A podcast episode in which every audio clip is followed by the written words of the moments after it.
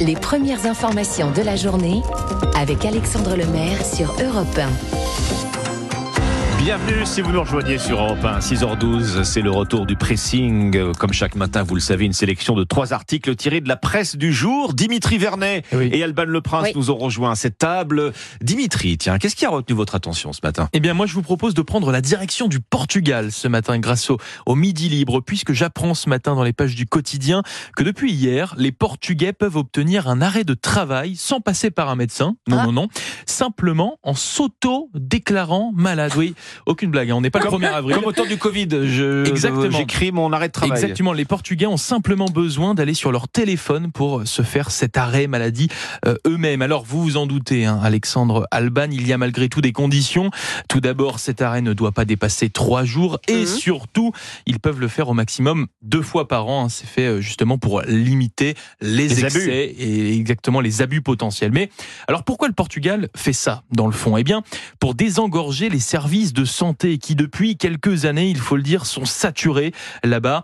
En mettant cette autodéclaration, le ministère portugais de la Santé espère en finir avec ces 600 000 consultations programmées chaque année dans les cabinets euh, qui ont pour unique but de justifier ces courtes absences au travail de moins de mmh. trois jours. Voilà, cette autodéclaration, elle vise donc à, faciliter la vie des usagers tout en allégeant le travail des médecins de famille dans les centres de santé publics. Bon, Là, je vous vois venir aussi. Vous allez me dire que la facture risque d'être salée pour le pays. Ah. comment ne pas y penser Eh bien, figurez-vous que non. Non, cette mesure ne leur coûtera rien, puisque ces arrêts maladie, je vous le disais, sont de trois jours maximum, correspondant finalement au délai de 40 ans, pendant lequel les salariés n'est pas rémunéré par la sécurité sociale, vous le disiez, Alban, comme chez nous. Donc voilà, zéro euro pour cette mesure qui s'inscrit dans une nouvelle réforme du Code du travail portugais, qui se sont, vous le disiez aussi, Alexandre, inspirés du Covid, où ces auto-déclarations d'arrêt maladie étaient déjà disponibles dans le pays. Les Portugais peuvent désormais s'auto-déclarer en arrêt maladie au Portugal. C'est un article à retrouver dans le Midi Libre ce matin. Hein. bon, l'argent nerf de la guerre, c'est euh, l'espoir de l'autorégulation du système, en tout cas. C'est un petit peu ça. Mais il s'inspire du Covid et on voit que ça laisse des traces, euh, notamment sur cet euh, arrêt maladie auto-déclaré, qui était déjà disponible à l'époque. Votre sélection, Alban, ce matin? Eh ben, on est des millions à attendre samedi le couronnement de Charles III. Tous les jours, on en apprend un peu plus sur le programme. Eh bien, le Figaro lève le voile sur la playlist du ah, monarque et les musiques qu'il a commandées pour l'occasion. Si vous avez prévu de suivre la cérémonie ce week-end, certains titres vous seront familiers, c'est obligé. À commencer par la musique, celle du moment le plus sacré du couronnement, l'onction. Zadok, The Priest de Georg Friedrich Handel, un hymne créé en 1727 pour Georges II. Écoutez bien.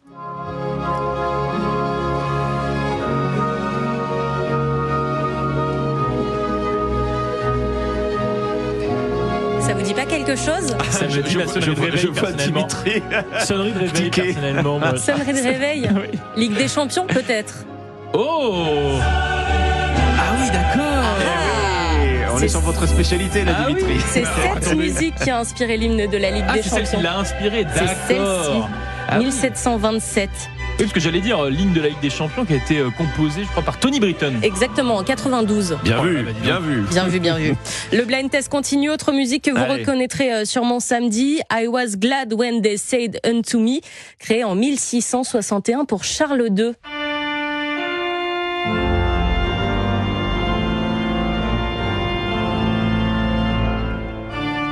Une musique calibrée à la seconde près, hein, ce qui signifie que dès que Charles entrera dans l'abbaye de Westminster et qu'il passera devant les chœurs, ils chanteront Vivat Rex, longue vie au roi, dernière musique. On sent la pompe, hein, on, ah sent la, on, sent la, solennité. Tout est calculé à la seconde près. Bah dernière musique qui est sûrement devenue un hymne non officiel en Grande-Bretagne. Si vous êtes adepte encore une fois de football ou de rugby, vous allez forcément reconnaître Land of Hope and Glory d'Edouard Delgar.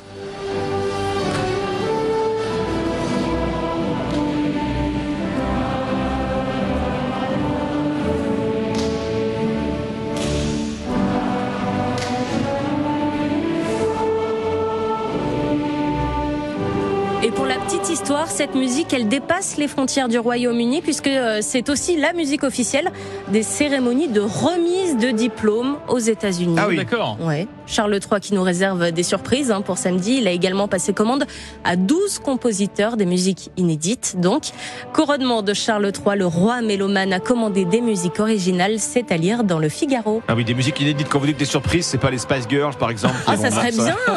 Très bonne idée. Là, on n'est pas sur le même registre, effectivement.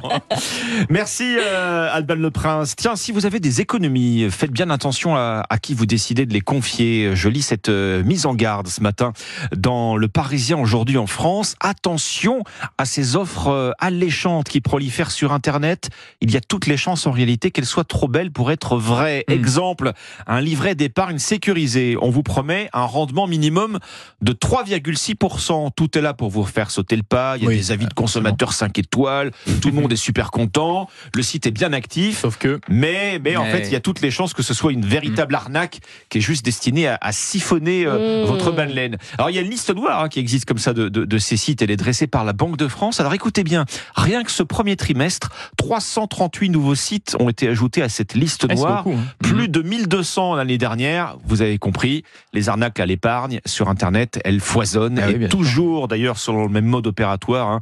L'idée, c'est d'attirer le client avec euh, de fausses promesses. Il y a une première d'entre elles qui doit vous alerter. C'est, je vous parlais d'ailleurs de, de cette promesse de 3,6%. C'est un rendement supérieur au livret A, qui Mhm. Oui. est lui de 3%. Là, déjà, ça, Ça doit, cloche, ça doit vous mettre un peu en alerte. Les escrocs surfent aussi sur les thèmes d'actualité, hein, tout ce qui est euh, placement vert, entre guillemets, ou qui finance la transition écologique. Et puis, il y a toujours ce premier filtre qui fonctionne encore dans certains cas, c'est la présence de fautes d'orthographe dans l'énoncé. Ça, Ça, on a l'habitude. ouais. C'est sûr. Dans les mails de phishing également. Euh, ça ne suffit pas toujours. Malheureusement, Mm. les arnaques sont de plus en plus euh, léchées. Alors, si vous faites une Oui. recherche en ligne sur la meilleure façon de, de placer votre argent, attention là aussi aux publicités ciblées. Vous savez, celles qui apparaissent euh, en tête des résultats euh, Oui. sur votre page Google. Les arnaqueurs, eux aussi, Ils peuvent le faire. bah, Ils peuvent se placer. Ils, ils payent en fait Google Mmh, comme tous les autres pour être affichés en, en- en tête de liste, qui va contribuer encore à brouiller les cartes. Euh, les arnaques partageant euh, l'espace avec les offres sérieuses. Attention donc en général pour euh, au- au- à ces résultats Google hein, qui portent, vous savez, cette petite mention sponsorisée. Sponsorisée, ouais. exactement. Ça vaut pas d'ailleurs que pour les solutions d'épargne. hein. C'est aussi vrai si Oui, vous recherchez un, un taxi sur. Google par exemple. Alors il y a plus grave, c'est que l'autorité de contrôle du, du secteur hein, estime que plus de la moitié des sites frauduleux en matière d'épargne usurpent carrément l'identité, la marque de vrais professionnels pour passer inaperçus. Ne vous laissez pas tenter par des promesses d'épargne trop reluisantes. Mm. Votre argent, il va certainement transiter à l'étranger pour finir par disparaître. Dans le magazine 60 millions de consommateurs, tiens, une journaliste enquêtrice évoque même des épargnants qui disent avoir perdu plus de 30 000 euros Ah oui. de C'est cette énorme, façon. Gare aux faux livrets d'épargne, c'est-à-dire dans Le Parisien aujourd'hui en France ce mardi matin. Bon, voilà. finalement, le mieux, ça reste le bon vieux livret A. Mais- Et, et chez votre banquier. Bah oui. Je pense que Exactement. là, on Banquier, est on est sûr. De ne pas prendre de risques. Voilà pour votre pressing. Merci Alban, merci euh, Dimitri. Excellent matin sur Europe 1.